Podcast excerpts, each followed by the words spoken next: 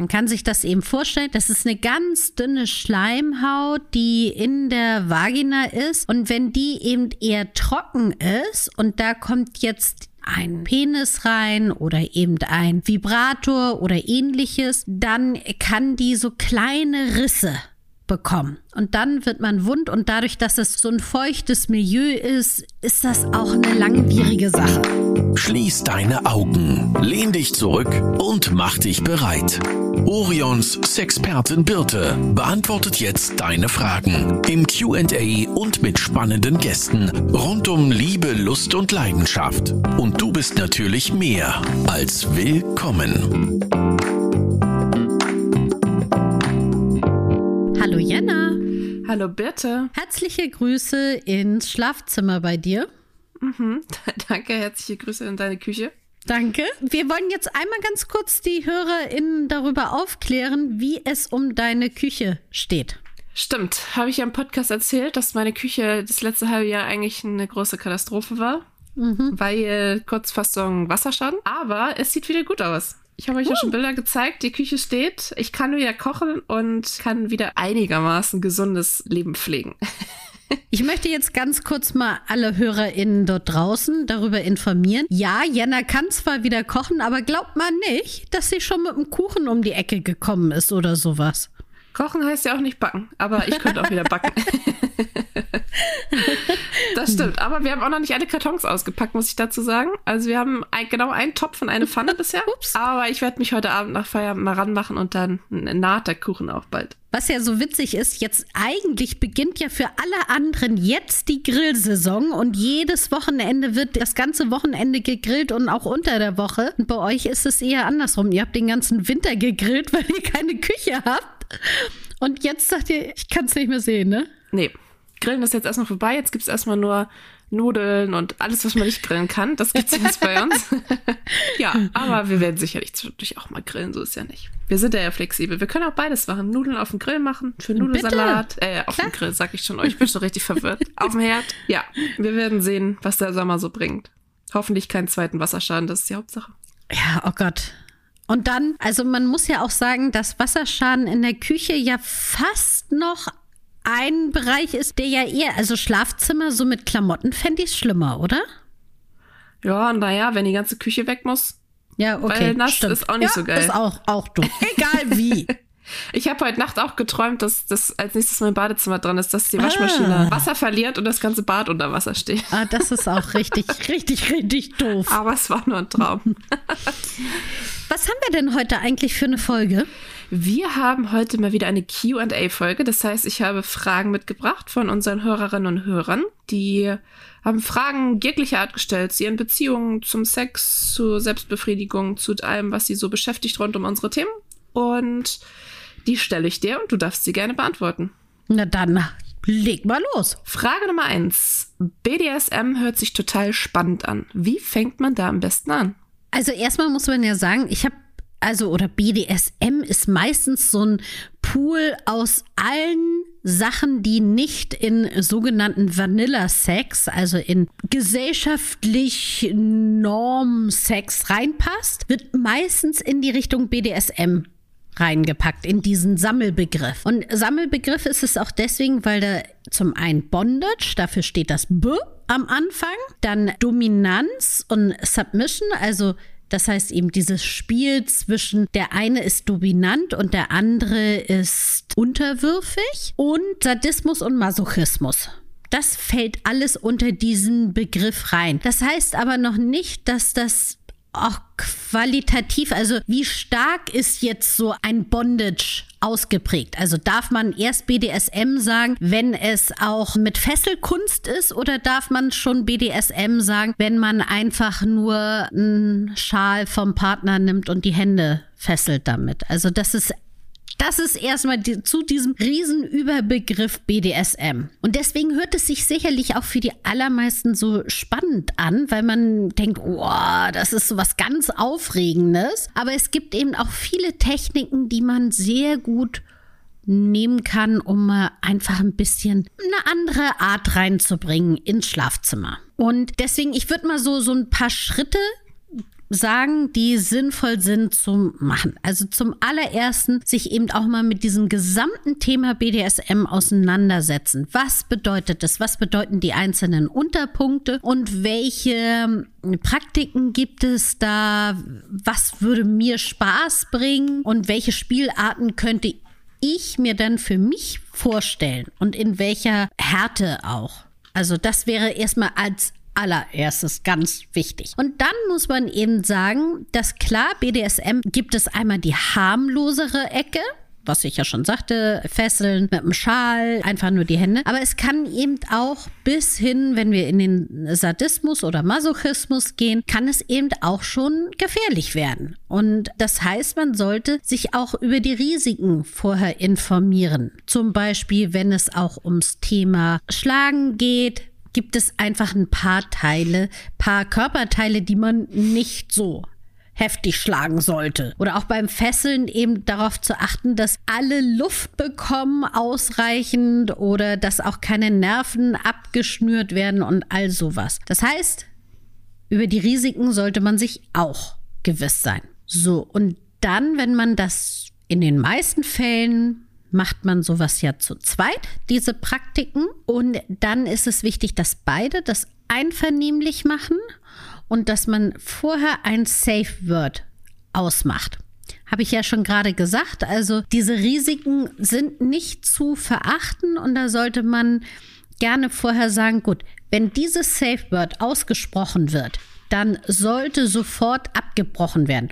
Und im besten Fall ist dieses Safe Word auch sehr, sehr eindeutig. Also wenn man sowas nimmt wie härter, dann könnte, könnte man das so für, als Aufforderung verstehen. Also dann ist es nicht eindeutig. Wenn man aber, ich sag jetzt einfach mal Waschmaschine nimmt, dann ist vollkommen klar, in diesem Kontext kann nichts mit Waschmaschine vorkommen. Schritt vier wäre Reden. Das ist gerade, wenn man das eben zu zweit macht, unheimlich wichtig, weil wenn man da bei BDSM irgendwelche falschen Schlüsse zieht, weil einer der beiden sich nicht richtig ausdrückt, dann kann das ganz schnell sehr fatale Folgen haben. Also da wirklich rechtzeitig vorher darüber reden, was stelle ich mir vor in dieser Session und wie heftig soll es sein und wie ist mein Safe Word und auch im Nachgang auf jeden Fall auch darüber reden, damit eben da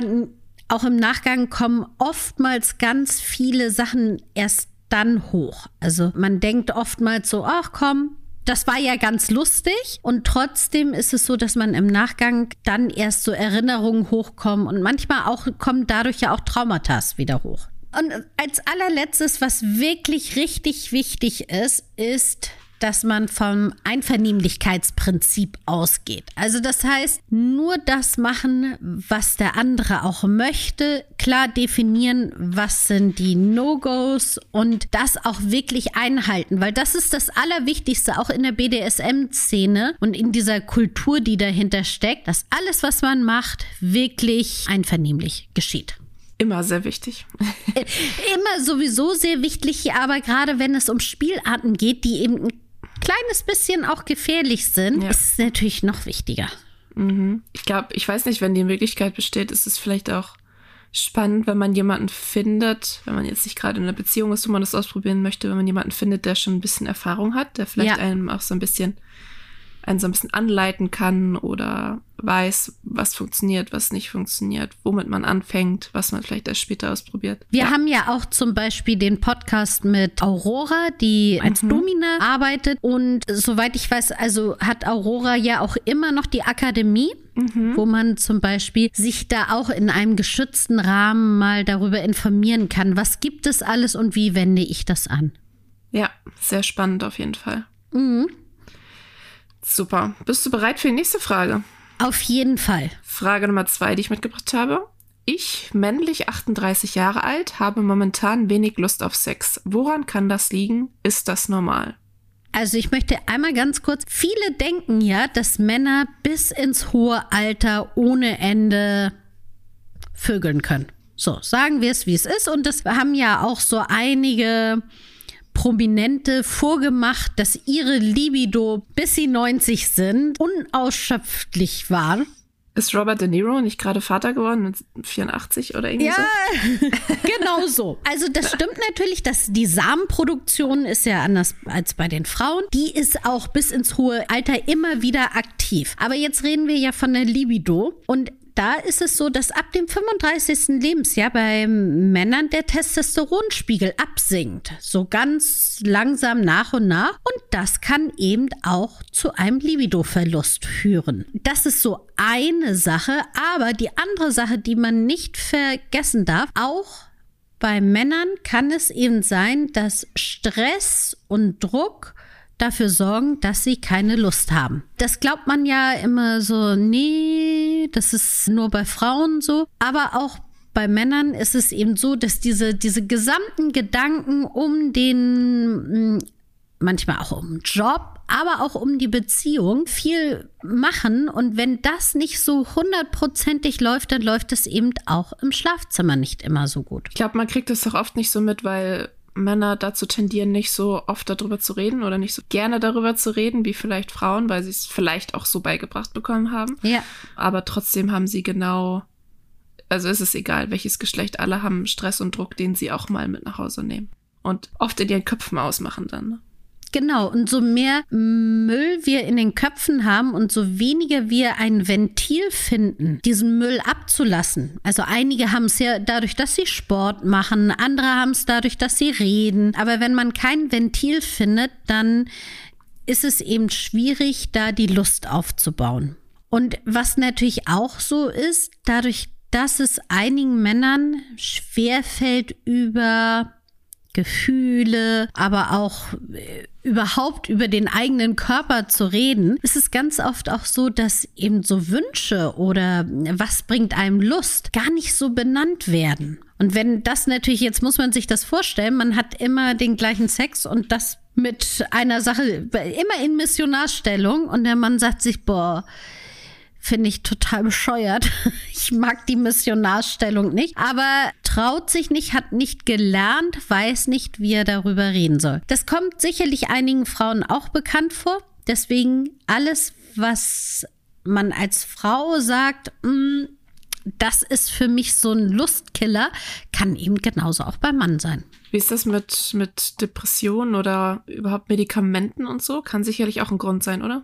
Genau, auf jeden Fall. Also es fängt ja auch schon damit an, also hat man ja schon herausgefunden, dass einige Antidepressiva lustmindernd sind, Libido senken. Was man auch nicht wegdrängen sollte, ist eben diese Tatsache, dass Medikamente es ja Medikamente gibt, die dafür sorgen, dass man also blutdrucksenkende Medikamente zum Beispiel. Und da kommt es dann zum Erektionsverlust. Und wenn das ist, dann kann das eben auch dazu führen, dass man so ein bisschen als Mann sagt, oh, wenn ich jetzt schon nicht, wenn ich schon keine Erektion habe, dann habe ich auch keine Lust, das zu machen. Dann kommt oftmals in einer Paarbeziehung, dass die andere Person sagt, oh, du hast ja auch gar keine Lust mehr. Ich sehe es doch, du hast keine Erektion mehr. Und das schaukelt sich ganz oft auf, wenn man da nicht ehrlich ist und eben in die Kommunikation geht und sagt, pass mal auf, im Moment habe ich gerade Druck in der Firma, im Job, hier zu Hause und deswegen habe ich auch einfach keine Lust mehr. Ich glaube, also einmal wollte ich noch sagen zur Frage, in 99 Prozent der Fällen, wenn uns Leute schreiben, ist das normal, schreibe ich zurück, ja, das ist normal. Das geht ganz vielen anderen ja. auch so. Und ich glaube, man kann zusammenfassen, dass solche Phasen immer mal wieder kommen. Manchmal gehen sie schneller vorbei, manchmal dauern sie länger. Aber wenn sie nicht vorbeigehen und wenn es zum größeren Problem wird und wenn einen das wirklich beschäftigt, dann sollte man damit auf jeden Fall auch mal zur Ärztin oder zum Arzt gehen. Die können einem häufig auch ganz schnell helfen. Ne? Also wenn ja. es zum Beispiel irgendwas körperliches, irgendwas psychisches ist oder doch nur an einem Medikament liegt, was die Nebenwirkungen, vielleicht kann man da was anderes nehmen etc. Also scheut euch da nicht mal Hilfe zu suchen. Genau, da gibt es natürlich einmal die Urologie. Die das abchecken kann, was so Medikamente ist und ob körperlich alles in Ordnung ist. Man kann das auch manchmal schon in der Hausarztpraxis abklären lassen. Und dann gibt es eben auch noch das Thema Sexualtherapeuten. Die gibt es auch. Die ähm, haben meistens noch ein paar Tricks drauf, wie man das ändern kann wenn es eben länger anhält. Also auch da macht euch da keine Gedanken, wenn jetzt mal ein Monat verstrichen ist, wo ihr nicht täglich irgendjemanden beglücken konntet. Genau. Das ist eine Phase. Ich würde sagen, wir gehen direkt rüber zur nächsten Frage. Die kommt von einer Frau mhm. und sie fragt, ich werde beim Sex häufig wund. Was kann ich tun? Also wund wird man eben gerne, wenn man nicht genügend befeuchtet ist. Man kann sich das eben vorstellen. Das ist eine ganz dünne Schleimhaut, die in der Vagina ist. Und wenn die eben eher trocken ist und da kommt jetzt ein Penis rein oder eben ein Vibrator oder ähnliches, dann kann die so kleine Risse bekommen. Und dann wird man wund und dadurch, dass es so ein feuchtes Milieu ist, ist das auch eine langwierige Sache. Also das geht nicht ganz so schnell weg, wie wenn man zum Beispiel sich einen kleinen Finger schneidet, wobei das auch unangenehm ist. Also, um eben besser befeuchtet zu sein, gibt es so zwei Sachen. Das eine ist ganz klar das Vorspiel. Also darauf mal achten, dass man ein ausreichend langes Vorspiel hat, damit das Kopfkino langsam angeht, damit der Körper sich darauf vorbereiten kann und dann eben auch selber das körpereigene Gleitgel sozusagen produziert.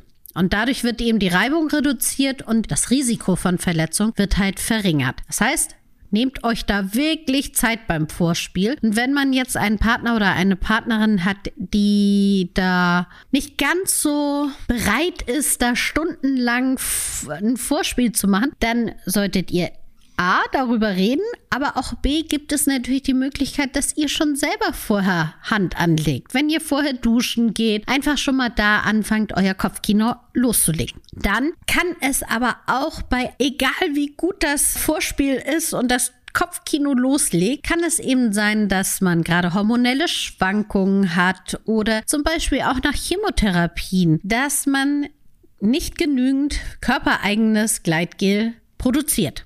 Und dann nehmt Gleitgel, wasserbasiert, silikonbasiert, was auch immer ihr wollt und macht es euch einfacher.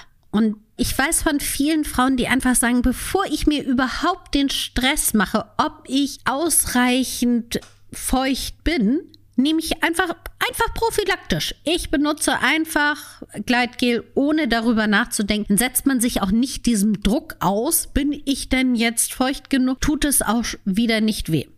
Das waren ja jetzt so Beispiele, wenn wir davon reden, dass es Penetration ist. Also und dass durch einem Penis die Penetration vonstatten geht. Es gibt natürlich auch Toys, die man nutzen kann und da achtet wirklich auf hochwertige Materialien, weil es können natürlich auch Materialien benutzt werden, die nicht so gutem Standard entsprechen. Also unsere Materialien werden ja zum Beispiel nach dem Standard von Kinderspielzeug produziert. Das heißt, die sind Schleimhaut nicht resistent, wie nennt man das denn? Erprobt.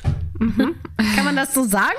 Ja, kann man so sagen. Ist auf jeden Fall ein sehr hoher Standard, ne? Weil Kinder nehmen ja auch viel Spielzeug in den Mund und da ist es natürlich sehr wichtig, dass da keine komischen Stoffe dran sind und bei uns ist es ja nicht viel anders. Deswegen nehmen wir da die gleichen Standards her. Ja, und es ist eben so, dass man ganz oft auch Allergien entstehen in der Schleimhaut und man bekommt das gar nicht so richtig mit und wundert sich immer, warum man jedes Mal nach dem Toy-Spielzeug dann so wund ist. Ja, weil ihr vielleicht eine Allergie habt. Und da sollte man eben darauf achten, was habe ich für ein Toy. Man kann auch zum Beispiel Toys mit einem Kondom überziehen um jetzt sicher zu gehen, dass sie auch gut gereinigt sind und dass sie danach auch einfach zu reinigen sind. Also das gibt es eben auch. Genau, habe ich irgendwas vergessen? Mm, ich weiß nicht, wie das ist mit Sexstellung zum Beispiel. Kann das auch irgendwie ja. das Wundwerden bevorzugen, hätte ich was gesagt? Be oh, ich habe heute ein bisschen Wortfindungsstörung. Du weißt, was ich meine. Ja, also es gibt natürlich Stellungen, wo der Partner oder die Partnerin eben sehr tief eindringt. Das ist zum Beispiel so die Missionarstellung, wenn man die Beine anhebt ein bisschen. Und da kann es eher zu Verletzungen kommen und natürlich auch so Stellungen, wo sehr viel Reibung ist. Zum Beispiel in der Reiterstellung. Wenn man da nicht ausreichend feucht ist, dann kann man sich vorstellen, das ist dann so eine quietschige Angelegenheit. Kennt sicherlich jeder auch im, im im Sommer oder sowas, wenn Haut auf Haut reibt und das dann so fast quietscht, das beim Sex ist extrem unangenehm. Also sucht euch da eine passende Stellung aus oder benutzt wirklich ganz viel Gleitgel. Und wenn diese Wundheit schon da ist, dann vielleicht einmal eine kleine Pause machen, einmal wieder Ja. auf Null fahren und dann die Tipps befolgen. Genau, richtig. Apropos Tipps, hast du eigentlich auch sechs Tipps mitgebracht heute? Na klar habe ich Tipps mitgebracht, aber die hau ich nicht raus, bevor du nicht unseren Jingle gesungen hast. Oh, ja. Bitte sechs kurze Tipps. Ja. Und zwar möchte ich mal Tipps zur Stimulation der Brüste rausholen. Gerade, also die Brüste sind nicht nur bei den Frauen eine hochsensible und erogene Zone, sondern auch bei den Männern. Und es gibt Personen, die durch die richtige Stimulation sogar zum Höhepunkt führen können. Ich glaube, im Kamasutra ist es auch so, dass die Brüste als Tor zum Orgasmus gelten. So. Okay. Also hau ich mal hier sechs Tipps für Bruststimulation raus. Als allererstes sogenannte Nippelsauger. Das sind so kleine Saugglocken, die mit Unterdruck funktionieren und deswegen eben die Nippel kontinuierlich gereizt werden und das so ein bisschen wie so Ziehen an den Brüsten ist. Und so muss man nicht selber mit dem Mund Unterdruck machen, sondern hat eben Nippelsauger, die man auch dran lassen kann, eine Weile, während man woanders rumfingert. Dann als zweites Nippelklemmen. Die drücken eben die Brustwarzen zusammen, können auch ein bisschen verstellt werden, um vielleicht auch den Druck zu erhöhen. Und es gibt auch so Ringe, die man um die Brustwarzen legen kann, dass die Brustwarzen eben die ganze Zeit wie bei einer Erregung hochstehen. Dann so als Pendant auf der anderen Seite ist natürlich die Feder. Also Federn sind ja auf dem ganzen Körper recht erregend, weil dieses ganz leichte, fast schon kitzeln, sehr sensibel, unsere Haut sehr sensibel drauf reagiert. Und man kann sich das natürlich vorstellen, dass gerade auch über die Brustwarzen das nochmal so ein ganz anderer Kick ist. Und Vibratoren und Massagestäbe können nicht nur im Intimbereich und nicht nur zum Beispiel auch für eine Rückenmassage genommen werden, sondern auch sehr gut für die Nippel. Also da je nachdem vielleicht ein bisschen nur ganz leicht immer dran tippen an die Brustwarzen oder auch etwas stärker drauflegen. Dafür eignen sich auch gut zum Beispiel Auflegevibratoren. Dann Kommen wir zum Thema Massageöl. Auch das gibt es ja zum Beispiel erwärmend oder man kann einfach das Massageöl vorher in heißes Wasser packen. Dann ist es schön warm und es ist schön glitschig und man kann auch nicht nur mit den Fingern über die Brüste und die Brustwarzen gehen, sondern auch mit dem gesamten eigenen Körper und die dadurch stimulieren.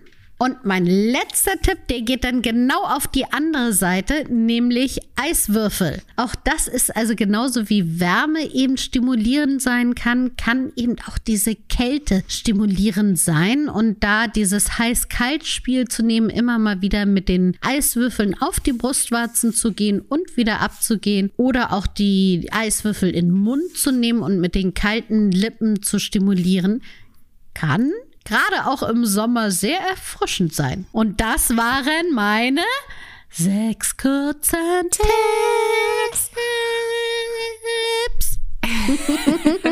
Ich hoffe, ihr habt alle zugehört. Dann könnt ihr heute Abend schon das, wie hast du es genannt, das Tor zur Lust Ja. öffnen mit diesen Tipps. Ja, sehr schön. Ich habe noch eine Frage. Machen wir noch eine Frage? Ja, machen wir noch. Eine haben wir, glaube ich, Auf noch die Zeit Fall. für, ne? Ja. Frage Nummer vier besteht eigentlich aus zwei Fragen. Die erste Frage mhm. ist nämlich, kann ich euch auch etwas zur Menstruation fragen? Kann ich schon mal beantworten mit Ja. Ja. Und dann geht's nämlich weiter mit, ich komme mit Tampons nicht so zurecht, habe irgendwie kein gutes Gefühl mit denen, aber Binden finde ich auch nicht so super. Was davon ist dann besser für meinen Körper? Also ich versuche mal so jetzt so ein bisschen die Vor- und Nachteile hier aufzuführen, weil natürlich das ist auch sehr individuell und ich habe, glaube ich, ich in meinem Leben schon ungefähr alles benutzt, was es auf dem Markt gibt. Kleiner Spoiler, es gibt ja auch nicht nur Tampons und Binden. Inzwischen gibt es ja viele andere tolle Sachen, aber da erzählen wir bestimmt gleich nochmal was zu. Ne? Genau, richtig. Und ich glaube, ich habe sie auch alle ausprobiert. Und es gibt Phasen im Leben, wo ich bestimmte Sachen lieber mochte und dann hat sich das aber auch wieder gewechselt. Also ich glaube, dass man das so für sich immer wieder hinterfragen sollte, wonach ist mir im Moment. Also ich sag mal so, für Binden zum Beispiel, die sind ja relativ einfach anzuwenden. Also ich kann mich noch daran erinnern, wie ich geübt habe, zu Hause Tampons einzuführen. Und das ist eben nicht ganz so einfach. Und Binden ist relativ einfach, ist selbsterklärend. Hinten ist ein Klebestreifen drauf, packt man in die Unterhose rein, kann ich so nutzen. Aber Binden sind eben auch so, dass sie riechen können weil dort Bakterien sich ansammeln. Und gerade wenn man sie jetzt nicht ganz so oft wechseln kann, zum Beispiel, dann entsteht so dieser, ja, zum Teil Blutgeruch oder eben auch, dass sich so Bakterien sind. Und was man natürlich auch sagen muss, dass Binden jetzt je nach Dicke, es gibt die ja auch schon sehr dünn, aber wenn man jetzt sehr stark seine Periode hat, dann muss man ja schon die dickeren nehmen und dann sind sie halt einfach für einige körperliche Aktivitäten ziemlich unangenehm. Also jetzt Beachvolleyball mit einer dicken Binde zu spielen, ist jetzt nicht so der Hit. Und ich glaube, umwelttechnisch ist es auch nicht so cool, ne? Also es ist ja schon viel Müll, den man dann da so produziert. Genau, richtig, weil natürlich auch bei Binden relativ viel Plastik mit in der Verpackung und natürlich auch unten als Schutzvlies, damit es nicht durchgeht. Und deswegen äh, sind sie schon Umweltbelastung in diesem ganzen Menstruationsgame Nummer eins. Aber man muss ja auch sagen, es gibt sie in ganz vielen verschiedenen Größen und Längen und Dicken und je nach Bedarf, der wechselt ja auch in der Periode selbst. Man hat ja nicht ja. jeden Tag die gleiche Blutung. Also gibt es schon auch viel Auswahl. Und ich glaube, das ist gerade für junge Mädchen, die, die ihre Periode zum ersten Mal haben, guter Einstieg so, ne? Weil es halt einfach ist. Du musst dir nicht irgendwas in den Körper einführen. Du siehst auch mal, was da rauskommt und ja. wie viel das ist und kriegst vielleicht ein Gefühl dafür. Wobei ich da noch, da kommen wir ja nachher, hätte ich so meinen persönlichen Special-Tipp, der mhm. dafür ganz gut wäre. Aber ich würde ganz kurz mal so die Vor- und Nachteile von Tampons aufzählen. Ich merke schon, du weißt, wie man die Spannungskurve oben hält. Ja. so, hier nicht einschlafen vom hinterm Podcast, sondern zuhören. Erstmal Vorteile von Tampons. Ganz klar, sie sind halt extremst diskret. Ne? Führe ich ein und danach brauche ich mir erst einmal eine ganze Weile keine Gedanken machen. Natürlich merkt man dann auch irgendwann, wenn sie zu voll sind, dann sollte man sie wechseln. Aber da hat man ja ein bisschen einen Spielraum, der ganz gut ist. Sie sind eben auch relativ hygienisch oder ich sag mal so, diesen Geruch, von dem ich gerade eben sprach, der ist bei Tampons eben nicht da, weil die Tampons ja innen getragen werden. Das heißt, das Blut kommt nicht in Kontakt mit der Luft und dadurch entsteht nicht dieser typische Geruch. Und es ist eben schon auch noch umweltfreundlicher als jetzt Binden, weil viele Tampons sind inzwischen biologisch abbaubar und tragen deswegen weniger zur Umweltbelastung bei. Jetzt kommen wir aber zu den Risiken. Es wird ja ganz oft von dem TSS-Risiko gesprochen. Das heißt, dass es ein Schocksyndrom geben kann, dadurch, dass das Blut nicht abfließen kann. Und deswegen ist das etwas, was man zumindest wissen sollte. Also natürlich kommt es jetzt nicht so häufig vor, aber man sollte eben auch nicht komplett unbedarft daran gehen. Dann hatten wir ja schon am Anfang davon gesprochen, diese Einführungsprobleme, dass wenn man nicht ganz so, ja, gerade ein bisschen, vielleicht ein bisschen wund ist oder nicht ganz so feucht in dem Moment ist und dann soll man diesen Tampon einführen, der ja selber auch noch Feuchtigkeit rauszieht aus der Schleimhaut und das eben schon dazu führen kann, dass sich auch das ganze Milieu in der Vagina ändert. Daher muss man das für sich abwägen.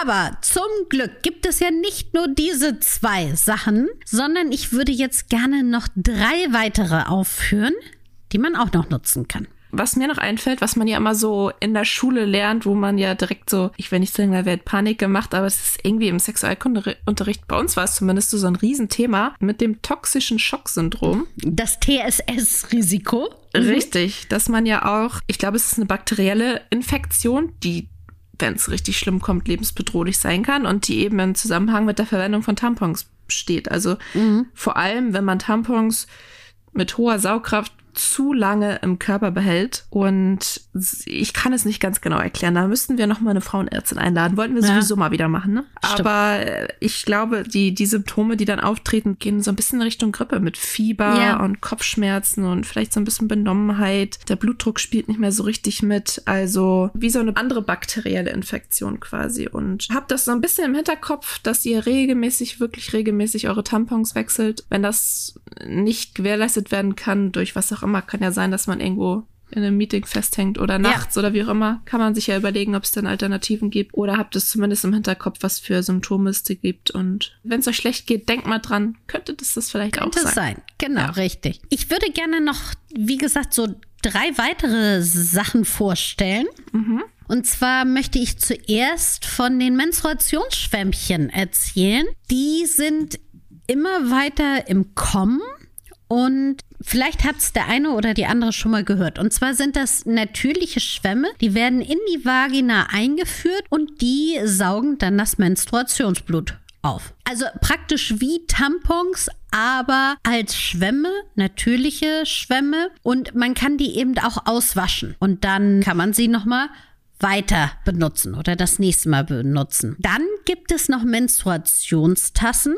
Das sind eben so Silikon- oder Latexbecher, sag ich jetzt mal, die man einführt. Die werden so zuerst ein bisschen gerollt, dann führt man sie in die Vagina ein und dort ploppen die so ein kleines bisschen auf, dass sie direkt unter dem Muttermund sitzen und dort das Blut eben auffangen können. Und die man kann so sagen, halten so ungefähr bis zu zwölf Stunden ich würde mal so acht Stunden sagen, auf jeden Fall. Also bedarf schon ein kleines bisschen Übung, gerade auch wenn man sie herausnimmt, bedarf es Übung und man muss natürlich schauen, wo kann ich gerade meine Menstruationstasse wechseln.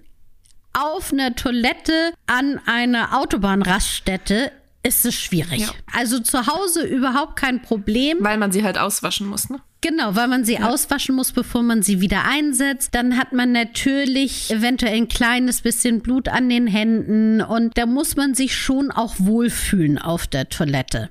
Trotzdem war ich jahrelang sehr großer Fan davon, weil man sie eben nicht so regelmäßig wechseln muss.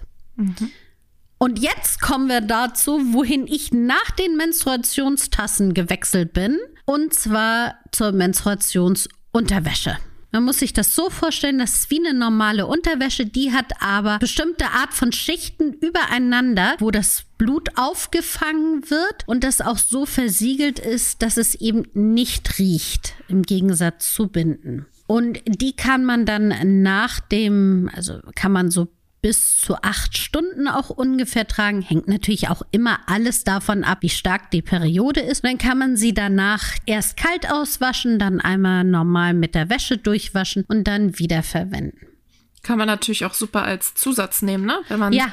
Zum Beispiel vielleicht einen Tag hat, wo die Periode super stark ist und man ist sich nicht mhm. so sicher und nimmt normalerweise Tampons, dann zieht man einfach den Schlüpper oben drüber und dann. Genau, richtig. Die gibt es ja auch echt in, in schönen, wirklich als, als Dessous inzwischen. Ja. Mit Spitze oder dass sie so seamless sind, dass man sie eben unter egal weißen Hosen überhaupt nicht sieht und da gerade so im Sommer und gerade eben bei jungen Leuten, die sagen, hm, ich gehe in die Schule, ich weiß nicht, wo ich da meine Tampons wechseln soll und natürlich möchte ich eine enge Hose tragen, weil das gerade in ist. Und da sind eigentlich, finde ich, Menstruationsunterwäsche ideal. Und bei den letzten drei, die du aufgezählt hast, ist, natürlich auch super, dass die alle sehr umweltfreundlich sind. Ne? Die Ja. schmeißt du nicht nach einmal tragen wieder weg, sondern schmeißt du entweder in die Wäsche wie die Unterwäsche oder die Menstruationstasse wäschst du. Oh mein Gott, Menstruationstasse wäschst du aus. Und das ist natürlich auch ein großer Vorteil. Genau, eine ganze Weile nutzen. Du wolltest auf jeden Fall noch deinen Tipp für junge Mädchen, den du eben angeteasert hast, mitgeben. Ja, das ist wirklich die Menstruationsunterwäsche, Ja. weil man da nicht so hm, dieses Gefühl hat, man hat einen Fremdkörper in der Hose gerade. Also wenn man jetzt von der Binde spricht und man sich auch noch überhaupt nicht vorstellen kann, etwas einzuführen, ist Menstruationsunterwäsche wirklich super. Die gibt es in den meisten Fällen, glaube ich, ab Größe 32, also wirklich auch recht klein und man muss sich nicht so großartig umstellen, sondern kriegt das erstmal mit. Hinzu kommt, dass ich finde, dass es auch ein ganz anderes Verständnis für den eigenen Körper bekommt. Also, wie fühlt es sich denn überhaupt an, wenn ich blute? Also, ganz viele können dadurch das auch so ableiten, dass sie rechtzeitig auf Toilette gehen können und eben in die Toilette bluten können und nicht erst in die Menstruationsunterwäsche oder ähnliches bluten. Ja, jeder Körper ist ja auch unterschiedlich, ne? Ich glaube, man muss so ein Ja. bisschen ausprobieren und Richtig. wie du schon sagst, für jede Phase des Lebens ist vielleicht auch was anderes passend und ja. Aber jetzt habt ihr ein paar Variationen mit auf den Weg bekommen. Ich würde sagen, damit schließen wir die Folge heute Yep. und sehen uns wahrscheinlich schon nächste Woche zu einer Klartextfolge wieder. Müssen wir noch mal gucken, ob wir Yeah. da vielleicht einen Gast haben, aber ich glaube, es wird eine Klartextfolge. Okay, dann wünsche ich dir ein schönes Wochenende. Danke allen gleichfalls. HörerInnen ein schönes Wochenende und bis zur nächsten Folge. Bis dann. Tschüss. Tschüss. Das war Willkommen, dein Orion-Podcast mit Sexpertin Birte. Du willst nächste Woche wiederkommen? Dann abonniere uns gerne auf der Podcast-Plattform deiner Wahl.